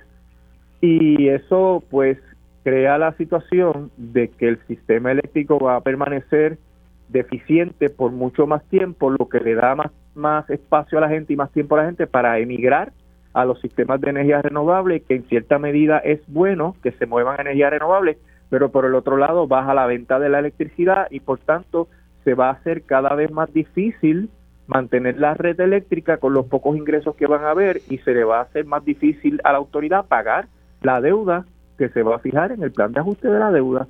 O sea que esto es una terrible noticia y algo que confirma la situación de que el plan de ajuste promete demasiado a los bonistas. Ese dinero debiera usarse para la operación y el mantenimiento y reconstrucción de la autoridad en vez de pagárselo a los bonistas. ¿De qué vale, Mili? Que tú hagas estos compromisos con los bonistas si a la vuelta de la esquina no vas a poder pagarles, que es lo que dice AIEFA en esta nota que sacó recientemente, eh, AIEFA, ¿verdad? El Instituto eh, de Energía, eh, yo no me acuerdo nunca del nombre, ¿verdad? Pero yo por eso le digo AIEFA, porque usa la sigla porque es mejor. Y, sí, IEFA es la mejor manera de decirlo. Eh, que dice, esos bonos de la autoridad que se van a emitir cuando se confirme el plan de ajuste de la deuda son bonos chatarra, porque la propia Junta de Control Fiscal dice que podría no haber suficiente dinero para pagarlos. Entonces, ¿cómo tú le vas a coger eh, un bono a la autoridad si sabes que hay un riesgo altísimo de que la autoridad eh, no cumpla? Esa es la definición clásica de un bono chatarra. Entonces, los bonos chatarra, pues tú podrás darle ese bono a los acreedores actuales, pero esos acreedores van a vender eso corriendo porque quieren salir del, del muerto, ¿no? Como uno dice y eso va a afectar la capacidad de la autoridad de eventualmente poder volver a los mercados, porque si ya tú estás vendiendo luego de una reestructuración, tener un bono que es chatarra, pues lo que le está mandando el mensaje al mercado es que no hay confianza en lo que tú puedas hacer, en la deuda que tú puedas emitir. Así que no, no hay expectativas de que la autoridad pueda sacar los pies del plato con ese plan de ajuste de la deuda. Licenciado, gracias por siempre conectar los jueves, se me cuida mucho, un abrazo siempre estamos al hablar, Mili. ¿Cómo no? El licenciado Rolando Emanuel y experto en, la ley promesa, estábamos hablando dándole seguimiento a, esto, a este plan de ajuste de la deuda de la Autoridad de Energía Eléctrica, que es un tema sumamente importante porque al final, cuando surja, cuando termine todo ese proceso técnico, burocrático, va a terminar en, en el hecho de que nosotros, los consumidores, vamos a tener que pagar una tarifa por 45 años. Eh, para pagar la deuda de energía eléctrica. Eh, ya yo siempre se me olvida si son 40, 45 o 35. La realidad es que son muchos años que vamos a estar pagando una deuda de la Autoridad de Energía Eléctrica. Quiero tocar este tema, me parece que es un tema interesante y la razón por la cual lo quiero tocar es que he conocido de muchas parejas que le, han, que le ha pasado esta situación. El periódico El Vocero publica eh, una información y su titular dice, prevalece en la isla la infidelidad financiera. Y yo dije, ¿qué rayo? ¿Qué es eso? Pues básicamente eh, suele ocurrir entre parejas de menos ingresos y es que como que se ocultan eh, ciertos ingresos. Y tengo ya en línea telefónica a José Medina, que cariñosamente le decimos el campeón en día a día, pero que es profesor y asesor financiero y pues sabe de estos temas. Así que me llamó la atención eh, así que, campeón, gracias por estar aquí. Buenos días, campeona. Un placer y un privilegio estar contigo en el día de hoy. Ay, qué rico escucharte a través de las ondas de Radio Isla 1320. Cuéntame, cuéntame un poquito de esta encuesta que realizaron y que, según me estás informando, tiene unos datos interesantes. Sí, muy interesante. El, esta es una tendencia de los últimos 10 a 15 años que se ha descubierto dentro de lo que es la consejería de familia o de pareja, que los problemas eh, financieros se han puesto de un problema muy significativo, eh, saliendo un comportamiento que, que tal vez era pasajero, pero ahora es muy latente. Es cuando uno de los miembros o los dos miembros de una relación de pareja ocultan o mienten respecto a su aspecto económico.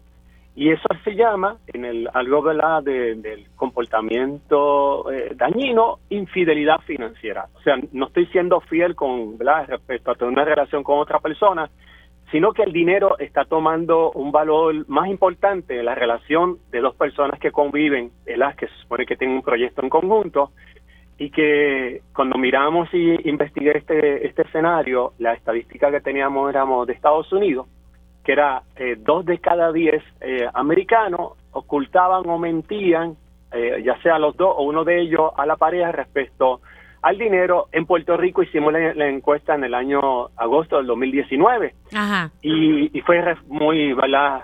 impactante y lamentable. tres de cada diez puertorriqueños mienten, ocultan a su pareja respecto a sus aspectos financieros. Y lo otro que tengo que darte como un dato único nuestro, no está relacionado a ingresos bajos. Eh, y obviamente los datos fueron personas con preparación académica, este, de edad de 14 a 18 a 50 años fueron los que contestaron la, encuesta. Estamos hablando de generación eh, de los millennials y la generación Z, eh, sí que se ha desarrollado un nuevo comportamiento y por causa de estos problemas, Mili, eh, han decidido este, unas eh, seis, uh, perdón, siete de cada diez parejas en Puerto Rico, siete de cada diez parejas han decidido mejor eh, casarse o convivir y llevar las finanzas por separado. Mm. O sea, siete de cada diez decide, ok, estamos juntos, pero tú llevas tus cuentas y yo las mías. Es correcto. Al, al, al general, mira, y algo importante porque cuando se pregunta cuáles son las razones por las cuales ocultan o mienten, ¿verdad? Ocultar es que mentir es que tú me digas, oye, este, o sé cuánto tú ganas y yo te digo menos para que me tomes lástima. Y ha habido casos así en este país para que sepa. Este, que se descubren al final en alguna manera de otra, porque he tenido testimonio de una dama que el esposo siempre les decía que ganaba muy poco y que necesitaba que lo ayudara. Y cuando fueron a comprar la casa, que se requiere obviamente la, la, firma de los dos el cónyuges, y el, el, oficial que está allí, que no sabe toda la situación, empezó a validar la información que habían dado por separado y cuando ella le cuenta y valida la información de lo que él gana, él ganaba más que ella. tenía cuentas de ahorros que ella pensaba que no tenía. Ay, padre.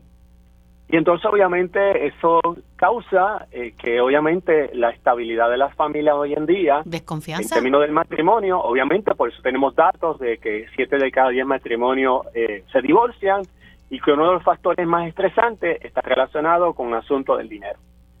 Ay, Padre Celestial. Interesante esa información. Eh, ¿Dónde las personas pueden conseguir eh, datos, más datos sobre esta encuesta que se realizó aquí? Ah, bueno, el, nosotros obviamente publicamos nuestra información en nuestras plataformas de redes sociales. Tenemos nuestra página Facebook de Finanzas al Máximo. Nos pueden seguir a través también de Instagram, obviamente también Finanzas al Máximo. Eh, también estamos en, en X, lo que era Twitter.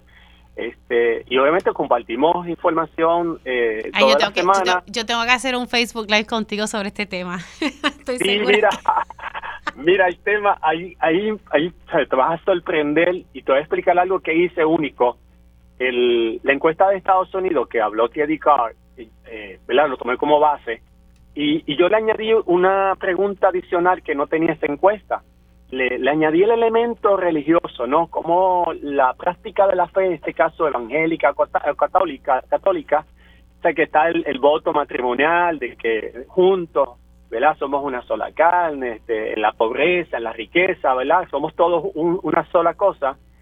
Pues me sorprendió muchísimo que que la respuesta de los evangélicos y católicos practicantes, porque pongo una, una pregunta de católico practicante, ¿no? ¿Sabes qué? La parte religiosa no tenía ningún efecto respecto al mentir o ocultar información. Ah. Para que tú veas.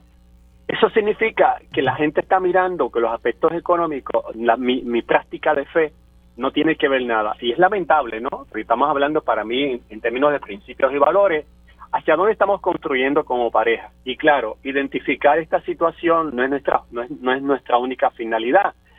Es que entonces descubrimos algo importante por la cual pasa este problema. ¿Ok? Entonces, tienes que saber, número uno, que eh, seis de cada diez personas que se casaron nunca hablaron de cómo iban a administrar el dinero en conjunto.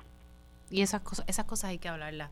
Campeón, gracias por haber sí. conectado con nosotros. Te me cuidas mucho. Sí.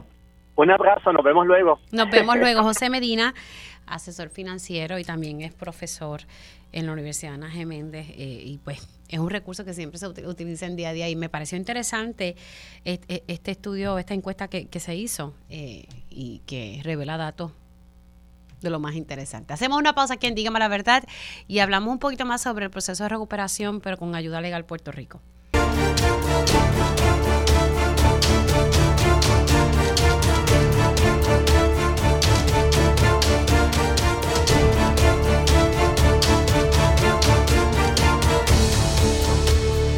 Y ya estamos de regreso aquí en Dígame la Verdad por Radio Isla 1320 y conectamos con la licenciada Ariana Godró, directora ejecutiva de Ayuda Legal Puerto Rico. Buenos días, ¿cómo estás? Buenos días, Mili. Un poquito afónica, ha sido Ay, una semana mío. bien intensa, pero estamos aquí eh, listas. Vamos a hablar del, de, del proceso de reconstrucción. Es, eh, se han enfocado en este informe de, del GAU. También ahorita hablaba con el licenciado Rolando Emanuel y de lo lento que van también lo, los proyectos de, de energía eh, que negociado energía ha autorizado mu muchos proyectos, pero pues la cosa va a, a, suero de brea. Quiero poner un sonido de Manuel Lavoy. Eh, él, él, explicaba varias cosas, que no tenemos capital humano, que hay, hace falta mano, mano de obra. Eh, y pues él sostiene que, que el no utilizarse estos fondos lo que va a hacer es retrasar el proceso de reconstrucción, pero también eh, sostiene algo que es real. Eh, el aumento en el costo de materiales, que entonces se está encareciendo eh, la reconstrucción en la isla. Vamos a escuchar qué fue lo que dijo el director del Core 3, Manuel Lavoy, aquí en Pegaos.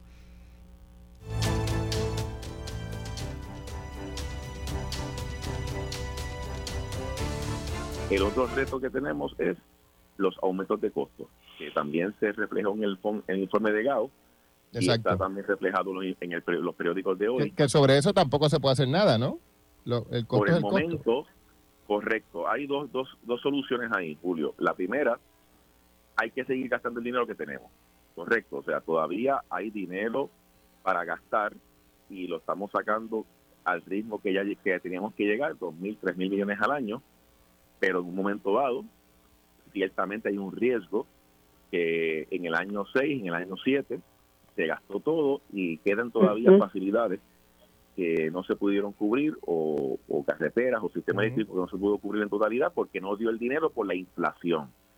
Ahí sí, Don Manuel, digo, Julio, que llevamos tiempo sí. con FEMA y con el gobierno federal planteándole esto. Esto no es nuevo, llevamos lo tres sé, años lo, lo, sé. planteándolo. Lo bueno, eso, eso, eso, es el escenario que tenemos en, en la isla. Eh, licenciada, ¿qué, ¿qué, le parece? Porque usted trabaja también con, con esto día a día, en, ¿verdad? Con otras ayudas federales eh, ya dirigidas hacia las personas, pero ¿qué, qué le parece? Sí, claro. Mira, el, el informe del GAO es parte de una serie de informes que ha estado sacando el gobierno federal sobre el uso de fondos eh, de recuperación en Puerto Rico. En particular, este dinero es de FEMA. Como bien tú dices, estamos hablando sobre todo dinero de infraestructura pero algo muy parecido es lo que nosotras vemos eh, en los fondos CDBG. Eh, y aquí quiero decir, ¿verdad? Fondos destinados a temas de vivienda, fondos destinados a temas eh, que tienen que ver con infraestructura en CDBG también. Y yo creo que eh, estas cosas pues ya sabíamos que iba a pasar. El problema de mano de obra, el problema que tiene que ver con el aumento en costos de construcción, pues que sí ha sido sostenido y que se dice que puede ser cualquier número entre 16% a más de un 30%, eh, pero sobre todo, ¿verdad? Nosotras en el área de vivienda, una de las cosas que vemos es que la manera en que estos programas se han visto diseñados. Eh, y digo esto ahora, ¿verdad? Y eh, tenemos hasta el 2029 para utilizar los fondos. Eh, no quiero decir que está perdida la oportunidad de enmendar estos programas, pero ya, por ejemplo, el programa R3 es lo que es, con sus luces y sombras, con la lentitud, con todas las deficiencias que ha tenido, el margen que tiene el, el gobierno para cambiar ese programa ahora, ya se hizo tarde pero todavía hay tiempo, por ejemplo, con los programas que tienen que ver con las viviendas del sur, con estos fondos de recuperación ahora asignados para Fiona. Eh, y es que el diseño de, la, de, de CDBG fue un diseño donde se comenzaron los proyectos antes de la planificación. Y si bien es cierto que nadie puede eh, eh, tener un estimado de cuánto es que va a subir el costo de construcción exactamente, un estimado de que se va a ir la mano de obra, estos riesgos ya eran previsibles en el 2017. No eran previsibles tan aceleradamente, pero sí eran previsibles. Y nos parece que ese enfoque del programa que se hizo pensando, Mili, en casa a casa, en vez de pensar en comunidades, en vez de empezar literalmente por las regiones más afectadas, que se convierte en un proceso de carrera de solicitudes, por un lado encarece el proceso para el Departamento de la Vivienda eh, y número dos, atrasa el proceso para quienes necesitan la recuperación. Un gran riesgo que nosotras vemos ahora mismo, Mili, es que los programas de planificación, eh, muchos de ellos ni siquiera han arrancado y sin embargo el dinero de la, de la reconstrucción, por lo menos en lo que es vivienda, ya más del 90% de los fondos están obligados. Así que hay un problema, ¿verdad?, de que no se planifica y estas cosas que no se pueden calcular matemáticamente en ese momento, pero se pueden prever no entran a la ecuación. Ok, así que eh, la cosa va lenta, lenta, lenta. ¿Cómo está? Ustedes que, reciben muchas llamadas de personas solicitando los servicios que, ustedes le ofrecen a la ciudadanía, eh, ¿cuáles siguen siendo esta, esta, ¿verdad? Esta, estas ayudas o estas quejas? Mira, en estos momentos eh, tienen que ver con lo que es el programa de el proceso de garantía en R3 personas todavía eh, trayendo a colación asuntos como que la vivienda eh, la, la, vivienda tiene cosas mal hechas deficiencia en la estructura techos que cuelan agua eh, eh procesos de tubería o de verdad lo que tiene que ver con el agua y la electricidad de la vivienda que no son adecuados. Y lo que se ha hecho es tratar de elevarlas a vivienda para buscar respuestas de cómo se va a manejar el asunto directamente con los contratistas. Además, Mili, eh, tenemos casos, como en uno de los casos que vamos a estar trayendo a medio en los próximos días, es precisamente de estas personas a quienes los contratistas cuando entran en las propiedades eh, eh, terminan haciéndole más daño a la propiedad, terminan, ¿verdad? No, no hay como un cuidado por los colindantes, por los vecinos. Y un poco traer el hecho, tenemos un caso, ¿verdad? Donde a una de las personas alega que uno de los contratistas le atropelló el perro eh, y siguieron su camino, ¿no? Eh, y el proceso que es de cómo eh, llevar reclamaciones hacia estas compañías, reclamaciones a estos contratistas y darse contra la pared de no encontrar respuesta.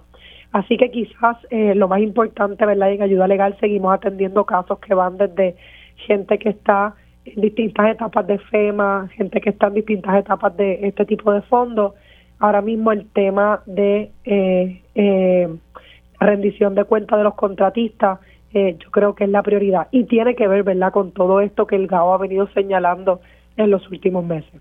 Sí, porque lo que estamos observando es que tenemos el dinero, pero entonces hay unos intermediarios que son los contratistas, que entonces ahí es donde se atrasa la cosa, pero entonces no hay fiscalización de por qué esos contratistas se están eh, retrasando. O sea, no, no, no vemos ¿verdad? esa fiscalización que se merece.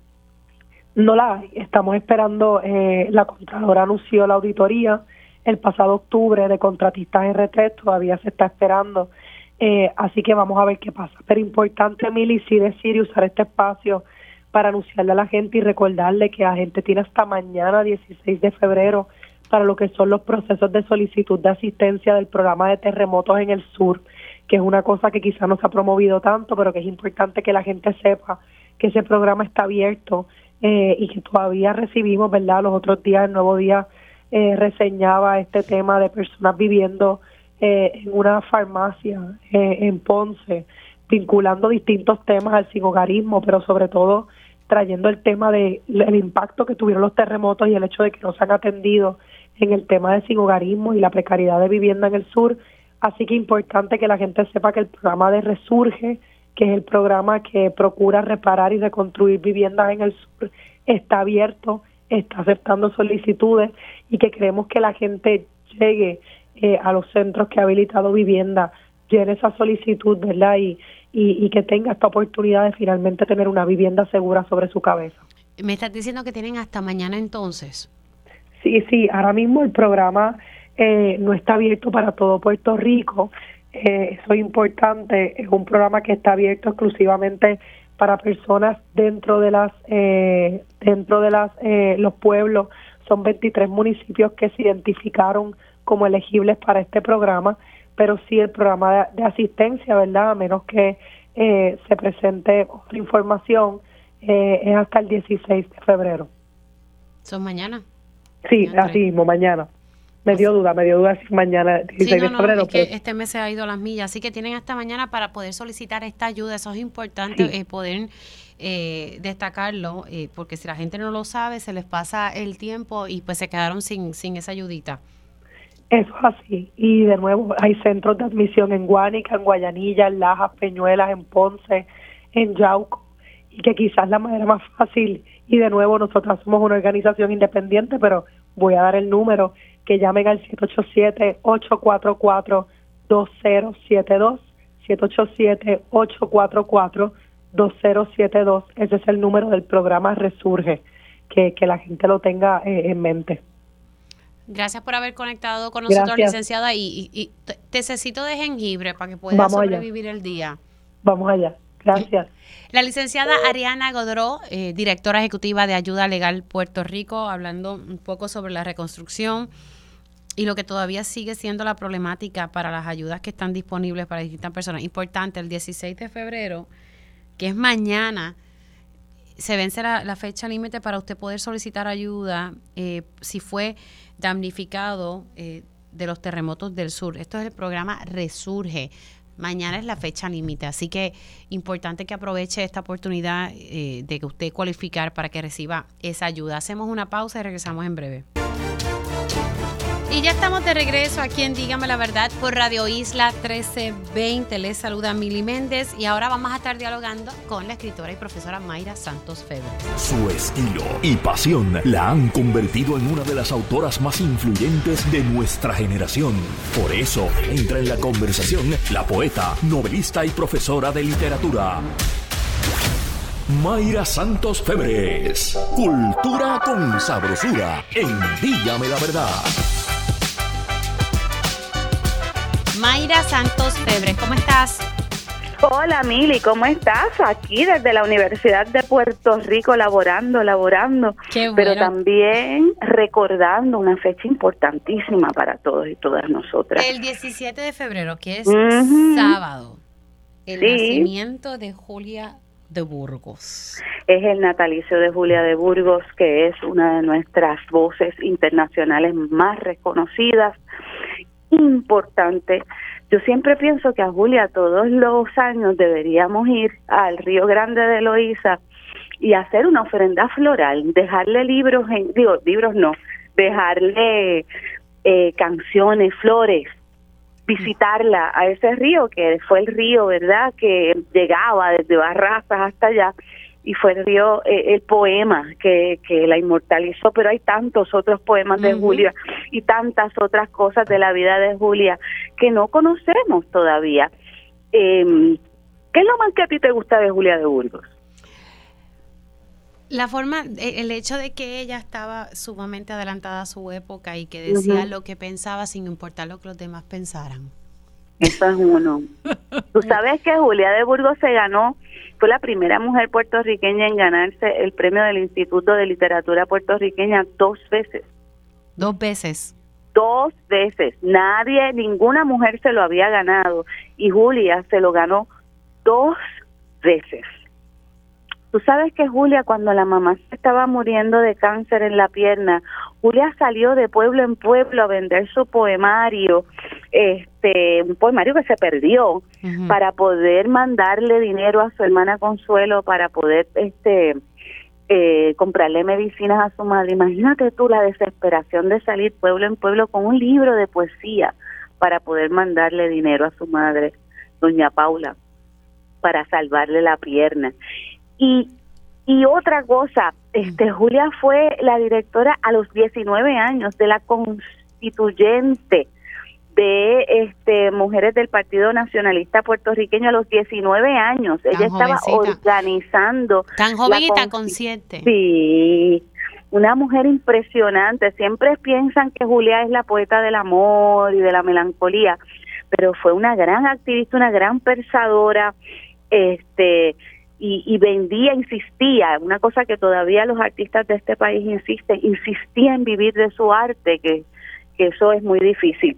Yo quisiera compartir un poema, tú me dejas, uno de los poemas que más me gustan, esto es dedicado a Julia, eh, y es el poema en inglés que ella escribió, uno de tres. Este fue el último poema que ella escribió, eh, que se titula A Farewell to Welfare Island. Mm. Y, y dice así, It was to come from here, right this instant, my cry into the world. The past is only a shadow emerging from nowhere. Life was somewhere forgotten and sought refuge in depth of tears and sorrows over this vast empire of solitude and darkness. Where is the voice of freedom? Freedom to laugh, to move, without the heavy phantom of despair. Where is the form of beauty, unshaken in this veil, simple and pure? Where is the warmth of heaven pouring its streams of love in broken spirits? It has to be from here, right this instant, my cry into the world, my cry that is no more mine but hers and his forever, the comrades of my silence, the phantoms of my grave. It has to be from here, forgotten but unshaken, among comrades of silence, deep into Welfare Island, my farewell to the world. Esta fue Julia. Este es su último poema. Y, y, y lo dice el título, la Farewell from Welfare Island. Sí. Es como y entonces un adiós. un adiós desde desde esta isla del, del welfare, ¿verdad? Que a la misma vez en, en aquel momento también era una isla sanatorio.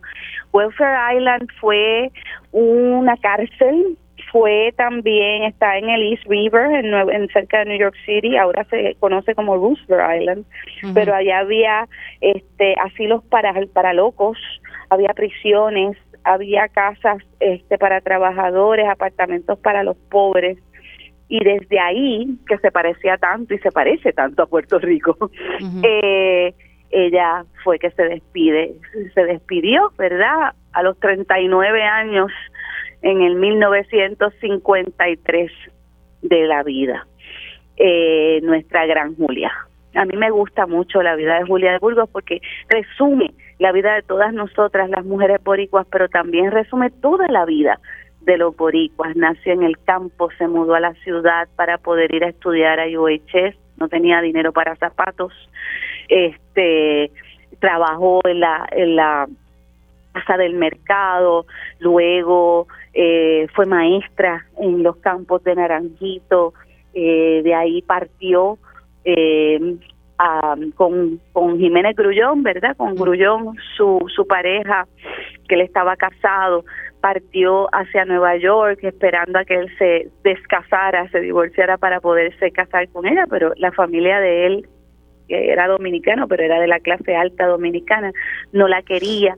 Eh, eh, luego se fue a Cuba eh, y entonces eh, allí partió, rompieron eh, relaciones, fue una relación corta de tres años y luego ya se fue para Estados Unidos y vivió en Washington y vivió en Nueva York. Le encontraron su cuerpo murió de una pulmonía, ¿verdad? En la calle 106 de Nueva York a los 39 años, después de ella batallar por mucho tiempo depresión crónica y alcoholismo.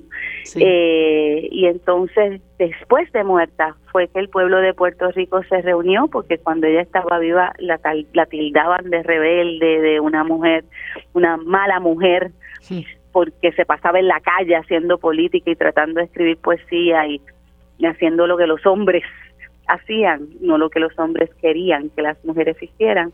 Pues digo que era una persona muy adelantada a su época, que pensaba muy libremente. Muy libremente, además no teníamos opciones. Una mujer trabajadora no se puede poner con vaina, hay que comer, hay que trabajar, hay que ayudar. Tú no te puedes quedar en el sitio eh, asignado porque no sobrevives. Entonces, eh, y luego pues todo el mundo que, que la que la criticó eh, hizo un gran un gran acto de solidaridad. Eh, los puertorriqueños somos maravillosos de movernos en la crisis y eh, rescataron su cuerpo. Y ahora su cuerpo está en Carolina en el en el Parque Julia de Burgos. Y este 20 me dicen que en Loíza va a haber una actividad a las 9 de la mañana. Así que yo quiero invitar a todo el mundo que en su momento, desde el 17 hasta cuando pueda, que vaya al Río Grande de Loíza, que vaya donde Julia y le lleve flores. Gracias Mayra por esa reflexión y, que nos pongas a, recordar a, Julia de Burgos. La grande, la grande. Es de todas. Gracias Mili por permitirme, hermana. Igual, igual. Mayra Santos Febres, hacemos una pausa y al regreso tiempo igual.